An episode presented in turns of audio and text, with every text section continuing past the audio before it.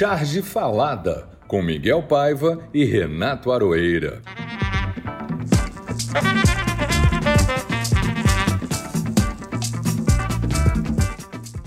Olá pessoal, cá estamos com Charge Falada de número 48, nossa resenha chargística da semana. E que semana, Miguel, que semana! Vexames internacionais no ex-país dos sovietes, onde Putin deve ter rido muito às nossas custas, apoios à liberdade de ser nazista por aqui, alguns surpreendentes, ameaça de golpe, tão habituais no bananão, como dizia o Edelso Tavares, insinuações de que o exército vai tutelar as eleições, acredite ou não, Barroso mordendo, soprando, mordendo e soprando, ou o contrário. Como a realidade sempre nos lembra, o Brasil não é para amadores ou cardiopatas. O Luiz Fernando Veríssimo sempre gosta de dizer isso, não é para cardiopata. Por outro lado, também foi a semana em que Miriam Leitão deu um recado do mercado. Lula não nos assusta mais. Pelo menos não nos assusta tanto quanto no passado. E eu acho que o Lula assusta sim. Mas o desastre que o fascismo em estado bruto provoca assusta muito mais. Você também acha, Miguel, que o mercado se assusta mais com o Bozo do que com o Lula? Olha, Carol Arueira, eu acho mesmo que o mercado só se assusta quando a bolsa cai muito. O mercado só se assusta com isso. Não só o mercado, alguns jornais, algumas TVs e toda a elite bem pensante. Eu me assusto quando o mercado sobe os preços que é aquele mercado que a gente vai ali na esquina para comprar comida. Entendeu? E é o que está acontecendo. Haja dinheiro e haja salário, o que hoje em dia está cada vez mais difícil. Essa discussão sobre a liberdade de expressão acabou se espalhando até na nossa área, digamos assim. Por um lado, é normal, como diria Nelson Rodrigues, toda unanimidade é burra, ou coisa parecida. Nazismo é crime, aqui e em vários outros lugares do mundo. Não onde o Bolsonaro foi ontem, na Hungria. Lá eles elegeram um presidente que adora o nazismo, apesar do povo ter sofrido com o nazismo também.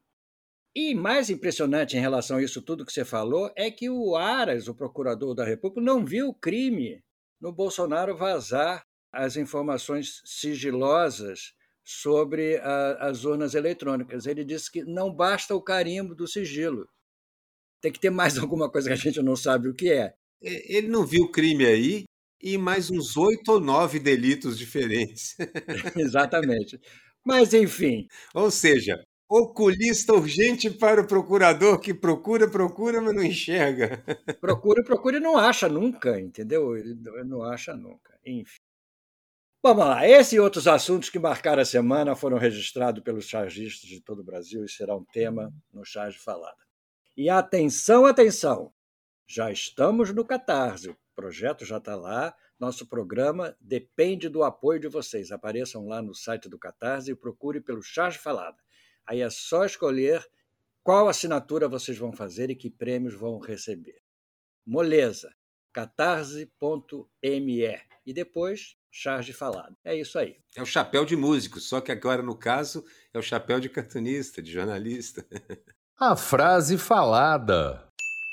Essa semana, aliás, foi farta de frases, entendeu? Foi, o Bolsonaro falou várias na viagem dele, na viagem dele à, à Rússia e à Hungria também. Enfim, exatamente na Hungria, ele, ele eh, chamou, durante uma declaração à imprensa, o premier Vítor Orbán, homem forte do país desde 2002, de meu irmão, dada as afinidades e celebrou valores que nós representamos que podem ser resumidos em quatro palavras: Deus, pátria, família e liberdade. As três primeiras eram o lema do fascismo, ao qual o Victor Urban é muito apegado. E são como eles têm uma afinidade muito grande, o que, que a gente conclui? A gente conclui que a quarta palavra, liberdade, além de pessimamente usada aí, está significando uma coisa diferente do que a gente acha. Liberdade aí significa o direito de ser nazista, o direito de bater em judeus, negros, indígenas e outros que eu não gostar, o direito de ser autoritário, o direito de explorar o próximo, o direito de acabar com os direitos trabalhistas de modo que o patrão possa negociar diretamente com o empregado, como a gente viu algumas semanas no Rio de Janeiro, né, Miguel? Então, na, na, na, boca desses quatro, desses caras, essas quatro palavras viram ofensas, viram palavrões. Deus, pátria, família e liberdade. Eles não reconhecem nenhuma delas. Deus, o Deus deles, para começar, sinceramente, o Deus deles é mais um capanga armado do que qualquer outra coisa. A ideia de pátria que eles têm é a pátria exclusiva. É igual um condomínio fechado do Leblon. Aqui não entra ninguém que seja diferenciado. Família, ora essa. A quantidade de famílias que nós temos no Brasil que simplesmente o governo Bolsonaro não reconhece como tal. Em liberdade a gente falou disso, né? É impressionante como um cara pode mastigar quatro palavras e cuspir esse horror que ele cospe. Enfim. Qual é a sua frase, Aroeira? A minha frase também é da autoria dele. Sabe que dessas várias frases que ele andou falando na viagem, algumas nem foi o Carluxo que, que sussurrou no ouvido dele, aliás. Foi de próprio, foi de próprio punho. Foi de próprio punho, foi de próprio casco, digamos assim. O Exército determinará os próximos passos do processo eleitoral e as Forças Armadas serão fiadores da lisura das eleições. Essa frase da autoria de Jair Bolsonaro, num rasgo de ignorância, arrogância e golpismo. Isso não está na Constituição de jeito nenhum, de maneira alguma. Não existe nenhum dispositivo ou nada parecido que coloque nas mãos do Exército ser fiador de coisíssima nenhuma. Como ele despreza totalmente a Constituição, ele vai em frente. A Constituição para ele não existe. A Constituição dele é o manual do Exército, né? Exatamente. Temos aqui uma rápida mensagem do Eudes Ailson, que manda atualmente, eu acredito que ele quis dizer, não anualmente, atualmente é um dos meus podcasts favoritos.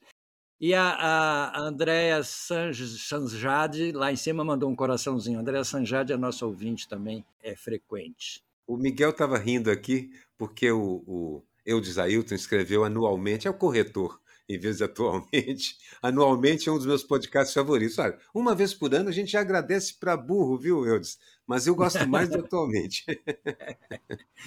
é isso aí. Bom, chegamos ao nosso convidado.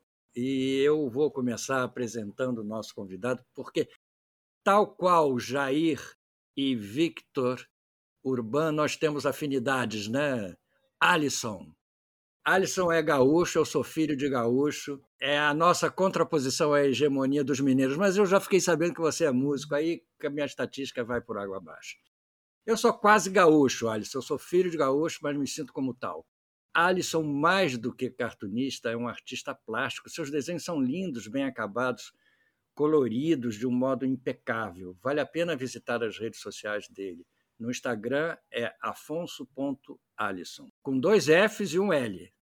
Além disso, na moita, o Alisson papou quase todos os prêmios de cartoon e charge do Brasil e do mundo. É impressionante a lista de prêmios dele.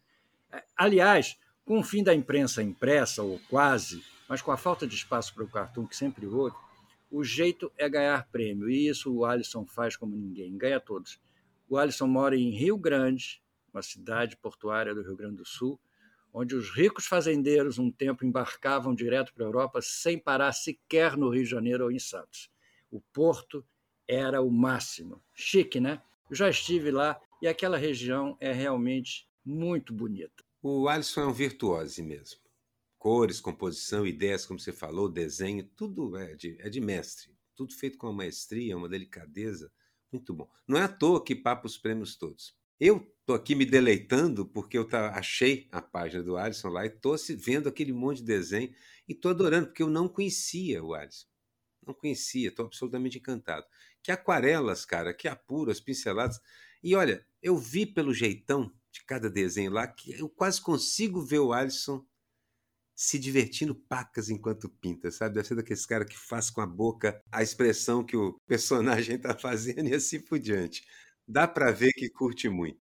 Sobre o que o Miguel falou de ser músico, é porque nós temos uma estatística aqui para quem está chegando agora ou para assistir, para ouvir nosso podcast ou não conhece ainda, que uma quantidade gigantesca de cartunistas também trabalha com música. Muitos deles trabalham mesmo com música, né? é, outros são músicos amadores e tal.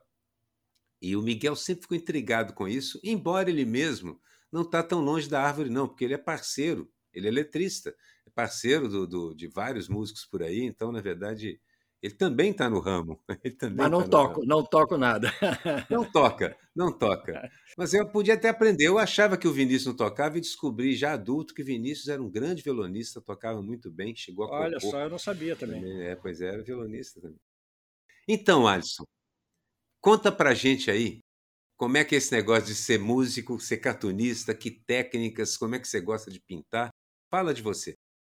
Pô, primeiro eu tenho que agradecer o convite aí, cara. Pô, fiquei felizão aí. Foi a, a minha alegria da semana, né?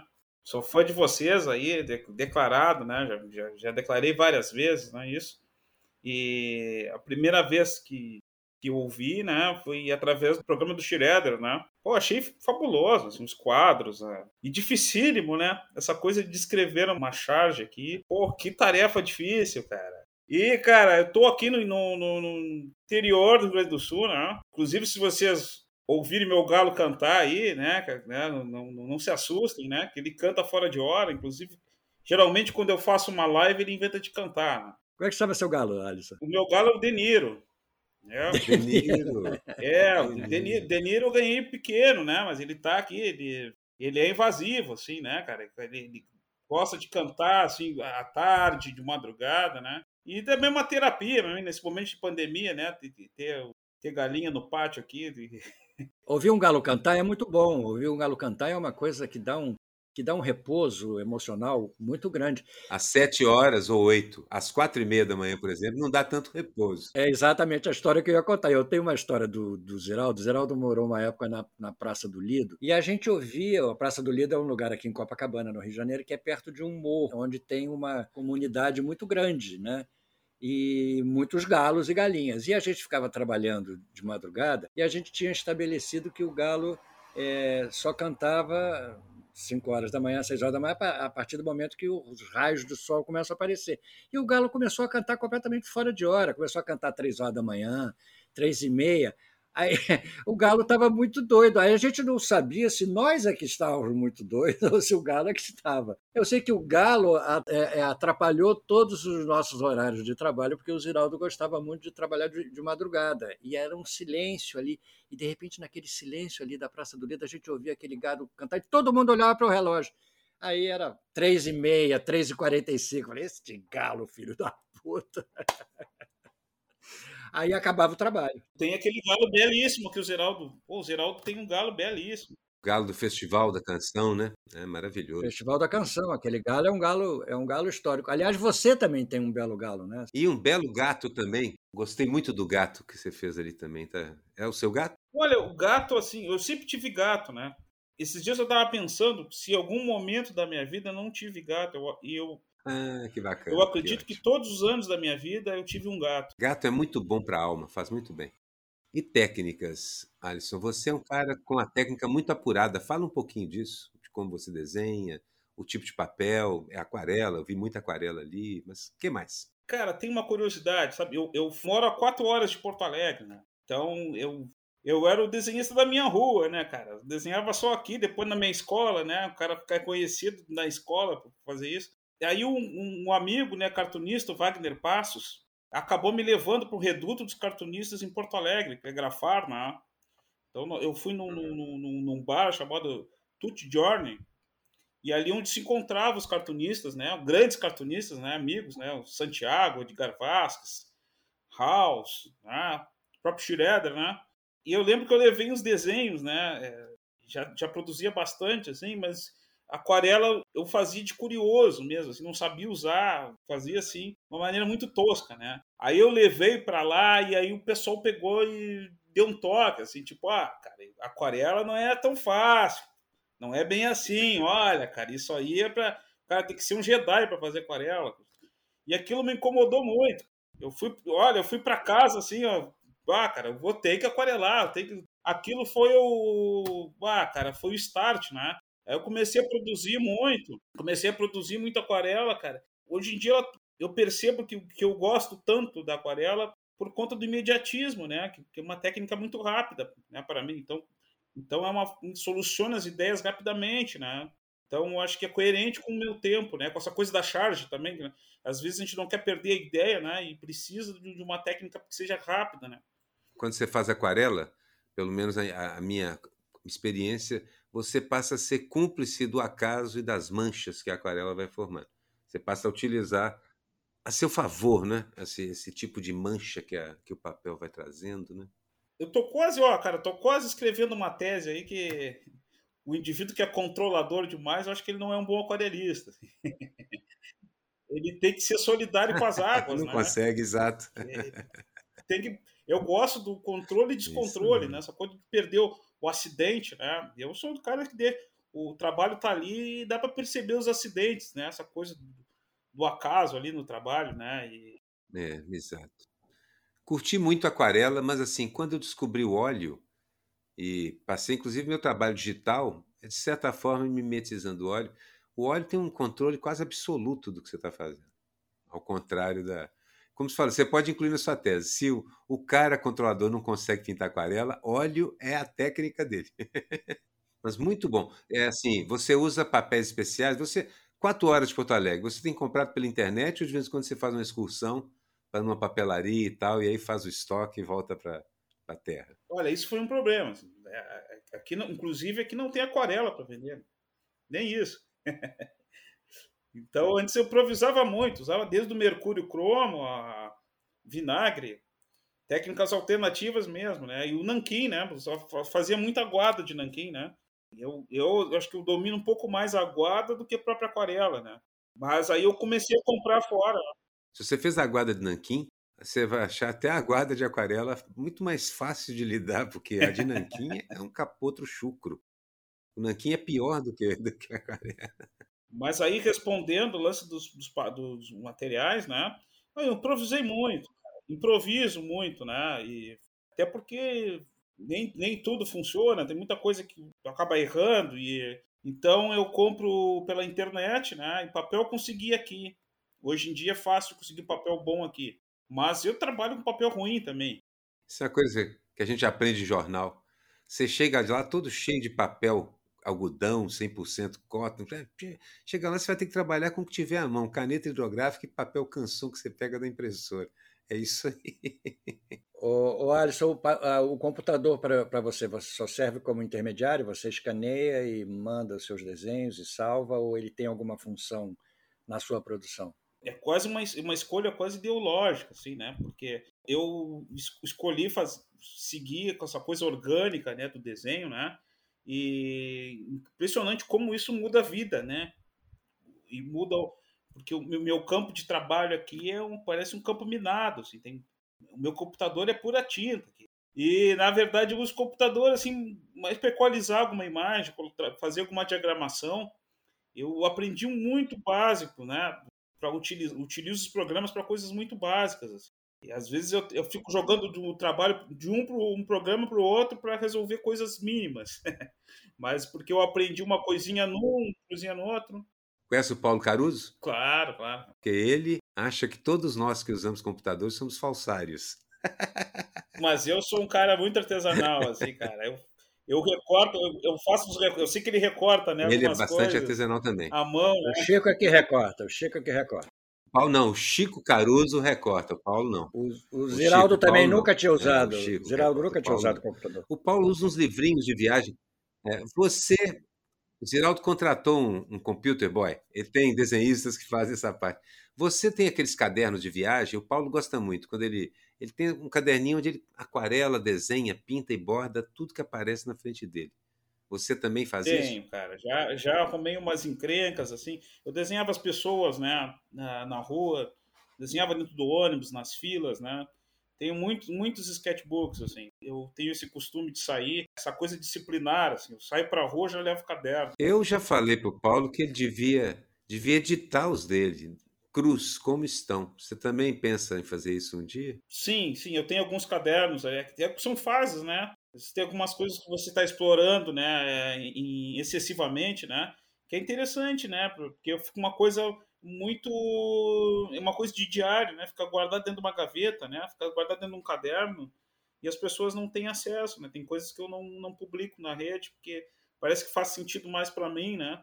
é uma coisa mais de, de soluções gráficas que está procurando ali, né? Coisas embrionárias, né? Eu tenho um livro aqui que é Quadernos de Picasso, que é exatamente isso. Eu sou um fã dos cadernos de esboço, que é onde o desenhista está cru. Ali ele só tem exatamente a intenção. Geralmente é lápis, uma aquarela, muitas vezes pincel. Santiago adora. Santiago adora fazer palestra, já fui várias vezes com ele. No, lado, assim, na, na, na mesa da palestra, ele abre o caderninho dele, bota o godezinho dele com água está pintando, desenhando, pintando, desenhando a palestra toda, que eu gosto muito de fazer. Ele também tem esse hábito, eu acho um hábito bem interessante. Já tive fases da minha vida que eu andava também. Várias vezes isso volta. Põe um daqueles caderninhos com elástico debaixo do, do braço, vou tomar um café num, num lugar qualquer, lápis, às vezes uma caneta e brincar. Só desenhar o que vê. Tem o Edgar Vasques. O Edgar Vasques tem uma. Às vezes abre a página do caderno dele, tem epopeias ali, né? o cara com uma caneta Bic ali, ele faz um, um universo todo ali, né, cara? É maravilhoso, assim, ver os esquetes do, do Edgar. Só terminar aqui. Eu, às vezes, acho que os esquetes são mais é, poderosos até do que a arte finalizada. Quando eu olho, comparo, caramba, queria ter preservado isso aqui. O momento Narciso. A minha, eu tinha escolhido uma.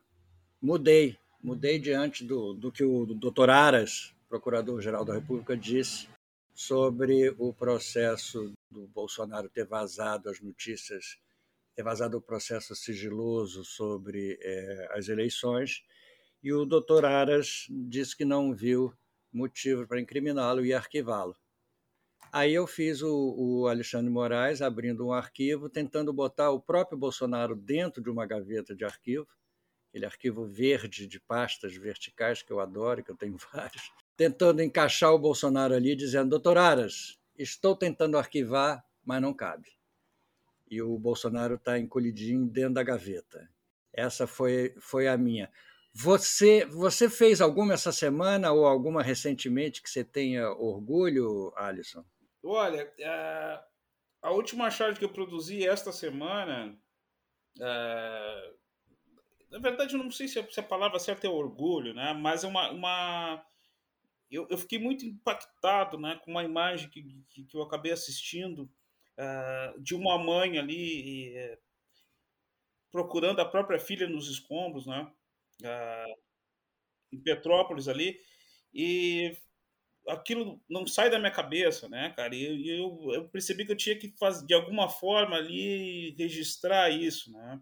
Até porque nós estamos num momento de precisamos de, de, muita empatia, né, cara? E entender também a nossa responsabilidade, a responsabilidade de todo mundo em, relação ao voto, ao meio ambiente e tudo mais, né? Então eu fiz a charge, né? Eu fiz, eu representei essa mãe, né? Com, com, com cabo de enxada e na ponta da, da enxada tem um coração ali, né? É, é, é a, a, enxada é um formato de coração ali, com o coração na ponta, do, na ponta do cabo da enxada ali. Eu achei isso importante registrar isso, cara, porque não sai da minha cabeça isso. É realmente aterrorizante isso, né? angustiante, né? Verdade. E qual foi a sua, Aroeira? A minha charge, aquela que eu dedico a mim mesmo com afeição, é sobre a viagem a Moscou e a exigência que o governo russo fez e Bolsonaro ficar quieto no canto dele de máscara e sem sair, porque ele não é ele não é, é saudável para o meio ambiente. Ele não é saudável porque ele é um cara que não se vacina e muitas outras coisas. Então, o que eu fiz? É um desenho que eu uso recorrentemente, eu gosto de colocar.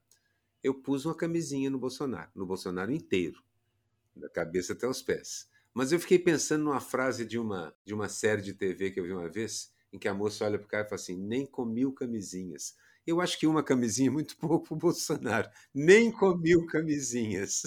E a charge é isso: é o Bolsonaro de máscara dentro de um preservativo, João Tex, com pontinha e tudo. E ele só não sentou naquela mesa comprida do Putin porque ele se submeteu a fazer cinco testes antes de encontrar o Putin.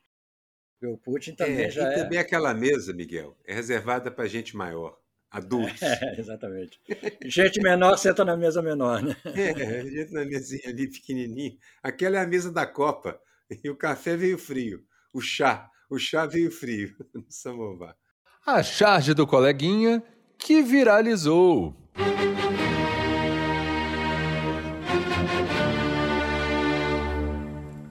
Agora é o contrário exatamente desse período narcisista que a gente viveu aqui agora, onde a gente, a gente faz, a gente trabalha aqui não com orgulho, mas com inveja.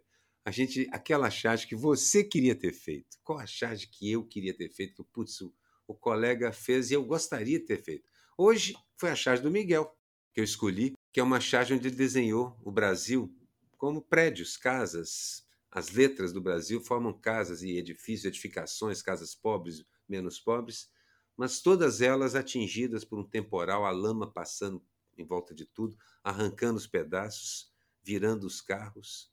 E é Petrópolis. O nome é Brasil. A falta de visão e também uma coisa que é recorrente no Brasil que me fez escolher essa charge, não só pelo belo desenho, mas e pela boa ideia também, mas assim, porque no Brasil é recorrente você depois de uma tragédia verificar que a prefeitura ou o governo responsável não gastou o dinheiro que deveria ter gasto com a prevenção, com a relocação, com os avisos, com a preservação da vida do cidadão. Não gastou 20, 30% do período que deveria, do que deveria ter sido gasto naquele ano, naquele. É assim que funciona. Isso não é uma ou, outra, ou duas vezes. Isso é uma coisa, é o mais é a norma, na verdade, no Brasil. É você descobrir após o acidente que a autoridade não gastou. Aí vem o imbecil do Bolsonaro dizer hoje é falta verba para fazer. Gente, a verba chega, é falta mesmo, mas quando chega, fica na gaveta e as pessoas sequer usam para o fim que foi feito. Isso para mim não é só incúria. Isso não é incúria. Isso é ausência absoluta do que o Alisson falou. Um negócio chamado empatia, que é necessário para você governar. É necessário para existir, para viver com o outro, mas para governar é dez vezes mais necessário. Você precisa saber cada ato seu, ou cada ausência de ato seu, tem uma consequência como essa. Então, acho assim, as, as autoridades deviam ser processadas criminalmente quando isso acontecesse. Tem toda a razão. Qual foi a sua, Alisson, charge do coleguinha? Olha, eu, eu vi uma charge, é, uma imagem do Nando Mota, que é sobre aquele, aquele acontecimento, né? O, o, policial atirou no vendedor de bala, né? Matou o vendedor de bala, né? E, e a imagem dele, né? O primeiro quadro é, é, um, é, um, é uma bala, né? De, de revólver, né? Cruzando e o segundo é, tem sangue, respingos, né? E, e uma bala um doce, né? A, a, bala ali, né? Enroladinha ali, né? né? Escapando da, no meio da, de, desses respingos de sangue, assim. Eu achei aquela imagem, assim, ela, ela acaba tendo ser utilizada em um outro contexto, né? Ela, ela é além de uma charge, né? Isso me, me vem tanta coisa nessa cabeça, na, na, na cabeça, né? Sobre, sobre bala perdida, enfim, né? Atingindo criança. Eu gostei tanto da imagem, assim, o poder de síntese do cara, impressionante. Assim. É muito bonito, ficou muito bonito. O Nando é um craque, é, ele frequenta muito aqui as páginas do nosso podcast. ele é muito craque mesmo. Eu vi essa imagem também, me impactou muito. É um caramelo, um toffee, uma daquelas balas chita, uma, uma bala embrulhadinha no papel. É, exatamente, é. É, uma balinha que se vende no sinal. A balinha que antigamente davam de troco, quando se usava dinheiro. E era a bala que o menino que foi atingido vendia. É. E a sua, Miguel? A minha é do Lafa. É muito engraçada que são dois carinhas daqueles desenhos do, do Lafa é, conversando e entre os dois tem um cocô no chão. E um diz para o outro assim: Acho que não é o presidente, não. No segundo quadrinho, o outro pergunta: Por quê? Ah, porque o presidente é mais alto. Você sabe, Miguel, me lembrou uma charge. Eu já fiz uma charge o ano passado com cocô, que era um cocô com a cara do Bolsonaro. E aí fala assim: você não é o. Não, não, sempre me confundem com ele. você não é o. Não, não. É na, mesma, é na mesma linha, exatamente. É na mesma bom. linha. Sim, poxa, como é que esse bosta chegou lá, né? Sabe que é difícil de fugir da escatologia? A extrema-direita era muito escatológica, né? É. Nossa, o Olavo de Carvalho era um escatológico nato. É. O Olavo de Carvalho é claramente um chimpanzé daqueles zoológicos que atira cocô nas pessoas que estão lá vendo. É exatamente isso, escatológico mesmo. A charge histórica. Que aqui essa semana teve uma, uma, bela coincidência e depois uma continuação mais, mais curiosa, mais interessante. Eu e o Aroeira escolhemos o mesmo desenho para a charge histórica, que é uma intervenção num famoso quadro da semana de 22, até por isso que foi, foi feito.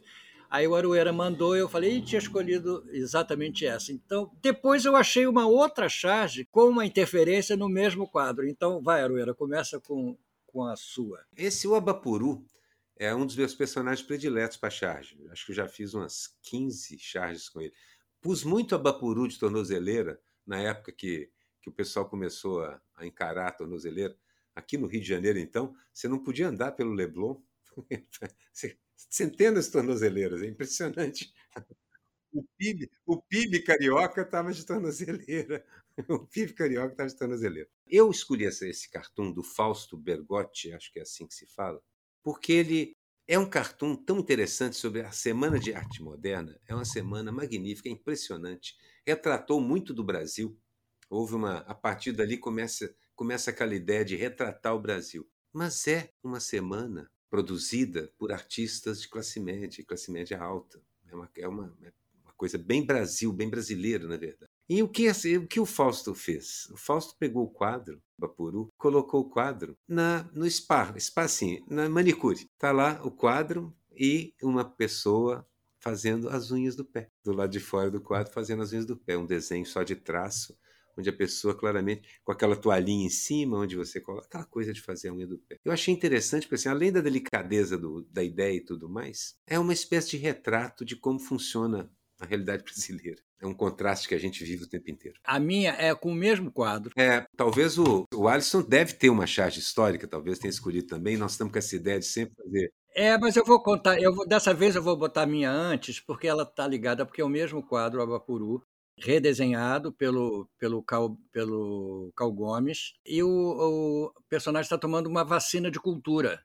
está tomando uma injeção de, de cultura, na realidade, simbolizando aqui a, a, a, seringa, simbolizando a cultura, dando, dando uma injeção nele, está escrito em cima 100 anos da Semana de Arte, de Arte Moderna. Então é, é, muito interessante essas, essas duas intervenções num quadro tão simbólico da, da Semana de 22, da Semana de Arte Moderna. Você escolheu algum, Alisson? Sim, cara, tem, tem uma charge que, eu, é, que eu, eu acho que ela é muito. Acho que não vai sair da, das nossas mentes, né?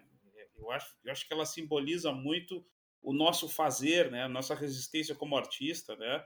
Que é uma charge de 2019 do Rafael Correia, né? Que tem aquele casal, né? Não, você, ela já deve ter sido citada aqui, né? Tá, tá o casal na, numa rua, né? E ao momento um deles pergunta e, e agora o que faremos, né? E aí poesia, os, os, os canalhas detestam poesia, né? Eu, eu acho, acho que essa, essa charge é, é, é, ela retrata na, a, nossa, a nossa resistência, né? E, e a, a, a, nossa delicadeza enquanto artista também, né, cara? apesar de a gente estar resistente e forte, a gente tem que ter nossa mantemos a nossa delicadeza, a nossa sensibilidade, né, cara? Isso, isso para mim tem tudo aí, para mim isso, isso não, nunca mais vai sair da minha mente, sabe? O Rafael Correia é um cara é genial. Cara. É uma bela charge. Acho que ele já entrou aqui, pelo menos nós já citamos ou falamos dele algumas vezes. A gente não chamou é, ele ainda, mas, é, mas não já chamou ele ainda, muito, é, mas é. chamaremos porque o programa tá, tá bom de fazer, tá, tá crescendo em, em audiência e tudo mais. Então, aos poucos a gente está se instalando. Vamos chamar todo mundo. Nossa, o Brasil hoje em dia tem tanto cartunista, graças, graças. Que e depois a gente começa de novo. depois começa de novo. Volta. É, o Nando a gente já chamou duas vezes, mas é porque o Nando Mota é, é o nosso discurso da ONU. Ele abre a nossa assembleia toda a temporada. Ele faz o primeiro programa da temporada. Querido Nando. É, esse negócio do Abapuru, que é um quadro interessantemente diferente e ficou uma das coisas mais famosas da arte brasileira. E a primeira vez que eu usei foi por causa do governador Pezão. o cara chama Pezão, como é que eu não ia usar? Né? Pois é. Então, nós um temos agora uma né? sessão. Um Saci também? Ah, é, sim, eu fiz claro. o Saci aí, né? É, é, é. No dia do Saci aqui, eu fiz o Saci, né? No dia do Saci, claro. O que não teve a menor graça. O que não teve a menor graça para mim, e continua não tendo a menor graça, foram as chuvas em Petrópolis. As chuvas em Petrópolis, as chuvas em Minas, na Bahia, em São Paulo, as chuvas, as chuvas, as chuvas. Muito a lamentar, muito a protestar e muito a dizer. Não é só a natureza, que está sendo é, é, criticada aqui. Nós estamos criticando com isso a atitude dos políticos, das prefeituras, da, do capitalismo, do poder público, do abandono da população, da falta de acompanhamento, da falta de presença de um, de um Estado efetivo que esteja do lado do cidadão e não abandone o cidadão. E responsabilidade. É, e das verbas, como você falou, não é nem que verba extra que eles não usaram, não, eles não usaram a verba destinada a isso. É, é, esse é que é o mais impressionante. O capitalismo está muito bem representado nas minerações em, em, Minas Gerais, porque são responsáveis por quase tudo que é desastre gigantesco que acontece. E olha que tem sido um festival, né? Alisson, o que, é que não teve a menor graça para você essa semana? Olha, cara, as declarações recentes do, do Sérgio Camargo, cara, são de doer, cara. Nem para charge, cara, nem em charge. A coisa é tão caótica, inacreditável. Congolês que, que foi assassinado lá, né? Ele, ele declarou que, que vagabundo morto por outro vagabundo. Cara, é, é, é, deprimente isso, cara. Isso aí, sim, isso.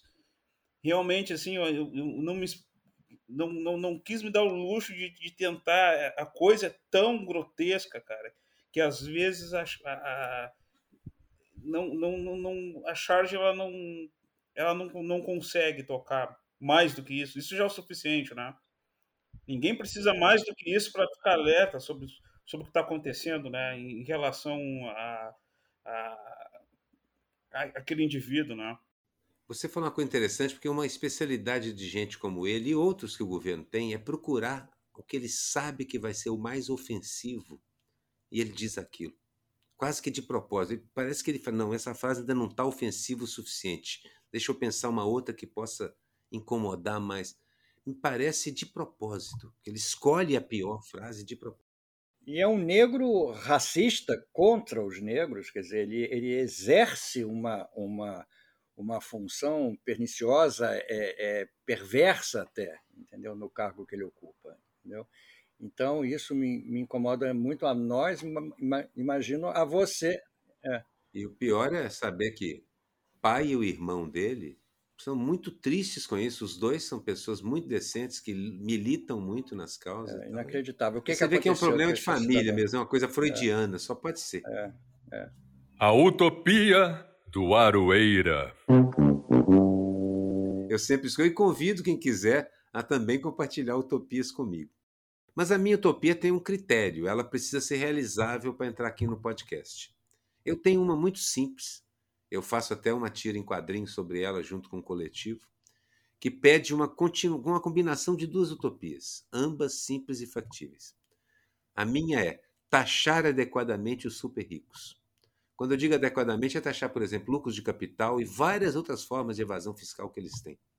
E taxar grandes fortunas de uma forma decente, imposto soberança e tudo mais.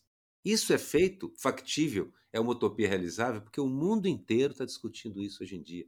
Bilionários, alguns deles propõem até aumento de impostos, porque é aquele negócio. Vamos dar alguns anéis para preservar os nossos ricos e gordinhos dedos. Né? E eu acho o seguinte: se você faz isso, você permite uma outra utopia. Não só uma que eu, que eu tenho particular atenção e carinho, que é recuperar a educação brasileira, mas o programa de renda mínima do fantástico e genial Eduardo Suplicy, que é uma coisa que toda a Europa está discutindo, porque a automação está começando a jogar no limbo gente em todo lugar do mundo. Não há trabalho. O que, que você vai fazer com essas pessoas? Então, a ideia de renda mínima, recuperar a educação e a taxação dos super ricos são três pequenas utopias absolutamente realizáveis. É só a gente ter um pouco de força na, na, numa, numa, no parlamento, porque as ideias e os projetos já estão aí, e seguir a tendência do mundo, que é ter um pouco menos de, de ganância.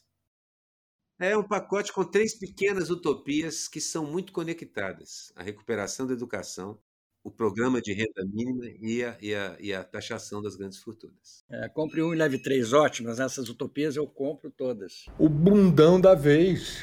Alisson, você tem um bundão? Diante de, to de todas essas escolhas né, é, feitas pelo presidente, uma das mais grotescas, né, com certeza foi no setor da cultura, né? Então, o Mário Frias, né, cara, é, realmente, assim, cara, durante a semana eu, eu acabei vendo vários memes e vendo declarações deles, a, a arrogância do cara, e passar por, por essa situação e o cara se manter com aquele, com aquele narizinho empinado ali, cara, para mim ele foi o bundão da semana. Tem, ah, fora o clássico, né, cara? Na verdade, é, é, isso, esse quadro não pode ser um bundão, tem que ser dois bundões, né? Não, é que nós temos uma menção honrosa, menção honrosa toda semana. É, cara. Na verdade, o, todo mundo tem que ser menção honrosa, né? Bundão Morris, a gente sabe que né, o, o, o cara já tá lá taxado, a gente já sabe quem é o Bundão Morris. Não, ele é imbatível. O é tudo menção honrosa, né? É, tá presente nas duas aqui. Vai, Aroeira, qual é o, qual é o seu? É o Bolsonaro, é imbatível. Ele insinuou que ele é responsável pela Rússia não invadir a Ucrânia, lambeu as botas do Orbán. Nossos, nossos negócios com a Hungria deve ser 0,0000000%. Foi lá lamber as botas do Orbán sem a menor necessidade. E, claro, à distância, propôs mais um golpe aqui no Brasil. Foi de lá que ele falou essa bobagem de dizer que, que os militares vão tutelar o sistema eleitoral brasileiro. É por aí, esse, esse é o Bolsonaro, bundão permanente, cadeira número um da academia bundona, e assim por diante. Mas hoje, em particular, ele está imbatível, porque a semana que passou ele realmente ocupou o noticiário. Miguel, parece que você vai na mesma linha. É, eu vou complementar o seu, o seu bundão com o rabinho abanando do Bolsonaro no encontro com o irmão direitista e autoritário e antidemocrático ditador da Hungria, Viktor Orbán. Isso ali, para mim, foi. O, o, o, rabinho, o rabinho balançando, justamente parte, sai do, do bundão, né, do bundão dele, entendeu? Então, por isso que ele é merecedor. Pagando mico. Eu, eu escolhi essa semana o Carluxo, sentado à mesa do encontro do pai com o Putin. Tudo bem que o encontro não significou nada, mas o Carluxo ali significou menos ainda. O que, é que esse cara estava fazendo na mesa de negociação do Bolsonaro com o Putin? Me responde, já que ele é vereador do Rio de Janeiro. E você, Alisson? Olha, cara, eu acho Cara, acho que não pode passar em, em branco o, o, Bolsonaro com aquele traje vermelho ali, cara. Eu acho aqui, aqui é, é, realmente assim, é surreal. Né? O cara com a mão no peito ali, né? É, com aquele traje vermelho, né, cara? É, é um, é assim, é um, é um gente assim, é, é uma bandeja, assim, né, cara? O cara não precisa ser cartunista, né? O cara entrega de bandeja, qualquer um vai conseguir uh, satirizar isso, fica muito fácil, né? A, a, bola, a bola, no caso Bolsonaro, fica quicando na pequena área o tempo inteiro, só chegar e empurrar para dentro. Olha, eu escolhi como, como bundão, como mico, isso que aconteceu nesse encontro com o Carluxo sentado ali, porque é, a nossa companheira Regina Zappa até postou um comentário de um, de um acho que um jornalista, Christopher Herrick, dizendo: é o dia de trazer seu filho para o trabalho na Rússia. O filho do Bolsonaro, o vereador do Rio de Janeiro, se senta ao lado do seu pai no encontro com o presidente da Duma, que é a Câmara Russa, enquanto membros do governo federal estão sentados lá atrás, no fundo do, do, do quarto. O que, que, é isso? Levou o menino, hoje é dia de levar o filho ao trabalho. É isso, é essa, essa, essa frase é maravilhosa. It's bring your child to work day in Russia. É maravilhoso. Então, acho que esse é um mico que merece ir duas vezes para o pódio. Não, essa viagem do Bolsonaro à Rússia tá, e à Hungria está repercutindo muito aqui no nosso programa. Talvez seja o lugar onde ela mais repercutiu. Mas olha, que viagem do Bolsonaro não repercute impressionantemente para nós cartunistas, porque é uma asneira atrás da outra, um mico atrás do outro, uma patriotada ridícula atrás da outra. A bobajada. As viagens do Bolsonaro fazem um mal danado para a imagem que o Brasil construiu em cento e tantos anos de diplomacia. Acho que é recuperável, mas no momento, putz, o Brasil está em péssimas condições lá fora. Na realidade, foi o meu, meu, o meu meme da semana, tá, tá ligado a isso também, entendeu? Que é, que é uma postagem até do 247 no, no Instagram, dizendo que é, a hashtag Bolsonaro comunista. Bomba nas redes após sua homenagem a soldados soviéticos. Exatamente, ele prestou uma homenagem. Aí ele disse que soldado é soldado sob qualquer regime, entendeu? É, é, o, é o homem que se contradiz, entendeu? E é capaz de fazer esse tipo de coisa em troca do quê? Em troca do nada, né? Porque aquilo ali não significou nada. Significou o nosso dinheiro público gasto é, de uma maneira absolutamente. É, eu vi artigos comentando que o Bolsonaro não fez uma viagem diplomática, ele fez uma viagem de campanha. Isso é campanha política aqui dentro. Foi isso que ele foi fazer. Foi posicionar-se ao lado do Trump, porque lembra, Bolsonaro não é pró-Estados Unidos, ele é pró-Trump. E como o, dizem, aquele negócio todo de a Rússia interferiu, o fato é que o Bolsonaro não foi fazer diplomacia, foi fazer campanha. É, você escolheu um meme, ô Alisson? Eu passei por uma imagem, assim, tem, tem coisas assim que né, a gente acaba gravando, assim, e, que é ele sentado lá do, do, do Putin e, e com, a, com, aquele coturninho curto, sabe? Nos pés, né? Tem aquela imagem que fizeram, assim, aí ele com aquele terninho ali, né? Totalmente desconcertado ali, né? E, e, e ao, ao, ali ao lado, né? E com aquele, com aquele coturninho curto ali, né? Só que aí o pessoal né, é, fez um meme, assim, colocou o, o, o sapato do, do, do, palhaço Bozo, assim, né? Aquele sapatão ali do lado. Assim. Cara, eu achei aquilo muito engraçado, assim, né, cara? É uma sacada, sacada gráfica, assim, que, que, eu, que, que aquilo diz tudo, sabe, cara? É o cara. É, é, já é piada, mas aí o pessoal assim, pô, agora vamos amplificar isso aí, né, cara? Aí colocaram aquele sapato, sapatão de palhaço colorido, sabe? Ah, ficou lindo, cara. o meme que eu escolhi já frequentou nossas páginas aqui. Nossas páginas é a nossa expressão favorita aqui. Nós contamos as páginas, né? Mas é um meme delicioso, porque é simples, uma foto do Putin e outra do Bolsonaro, e o Putin pergunta: "Você já leu Tolstói?" E o Bolsonaro responde: "Já vi o desenho." Eu acho isso tão singelo, elegante, bonitinho. E, é a cara do idiota. É realmente a cara dele. Já, já viu o desenho. Já leu Tolstói? Já viu o desenho. Sobre o, o coturno do, do Bolsonaro, eu queria um pouco fazer um comentário aqui sobre a elegância do Bolsonaro, ou seja, a deselegância do Bolsonaro. Mesmo que ele se vista, coloque um terno, coloque um, um sobretudo, ele não consegue ficar elegante. Ele é uma pessoa tosca, ele é realmente um, um mulambo, digamos assim. Né? Ele tem aquela roupa a roupa toda, toda troncha. E colocaram uma vez, teve um meme que era uma foto do Bolsonaro numa dessas viagens e uma do Lula.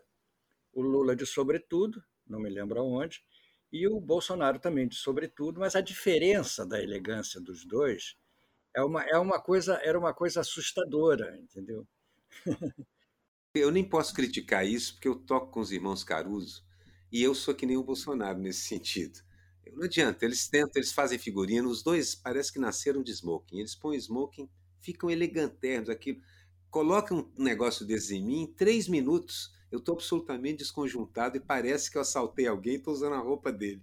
É assim que. Mas é você assim. não é presidente da República, nem tem um staff para te vestir. Eu sou só um cartunista. É, eu sou só um cartunista, então isso não faz tanto para mim. Embora várias vezes eu vi os olhares reprovadores dos irmãos Caruso para mim em cena. Como é que esse cara já está tão mal vestido em cinco minutos? Bom, Alisson, esse foi o nosso chá de falada com você de convidado. Queria que você desse as suas impressões. É, o microfone é todo seu e a gente te agradece já de antemão, entendeu? A sua participação, que aliás foi ótima. Muito bom, divertida mesmo. Pô, gente, muito obrigado pelo convite. Assim, pô, fiquei muito feliz, né? Realmente foi a notícia boa da semana, né? achei muito inteligente, cara, os quadros aqui. Essa coisa de escrever uma charge, né? É, é dificílimo, né? É um outro exercício para os cartunistas, né? E eu acho que vocês pensaram muito bem a, a linguagem, é, a provocação, né? A provocação ficou muito, muito interessante. Assim. Eu acho que todo cartunista convidado ele, ele, ele vai sentir esse gosto, assim, né? Esse, esse prestígio do convite, mas vai ao mesmo tempo se, se sentir, de certa forma, desafiado, porque é, descrever isso, quem está acostumado a trabalhar no papel, né, com imagens, é difícil descrever uma charge, né, falar uma charge. A nossa ideia desafiadora foi essa. Então, assim, pô, fiquei muito feliz, assim, né, cara? Eu sou um cara aqui do interior do, do Rio Grande do Sul e, e fico sempre querendo o alcance, assim. Eu, na verdade, não estou atrás de... Eu sempre digo assim, pô, cara, já desisti de ser rico, né, cara? Mas eu quero ah, ter o alcance, né, cara? O alcance, chegar até as pessoas, né? Fazer com que o trabalho chegue, nas, chegue às pessoas e que reflexões, né, sejam, sejam geradas, né, com o trabalho, né? Muito obrigado, gente. Valeu mesmo.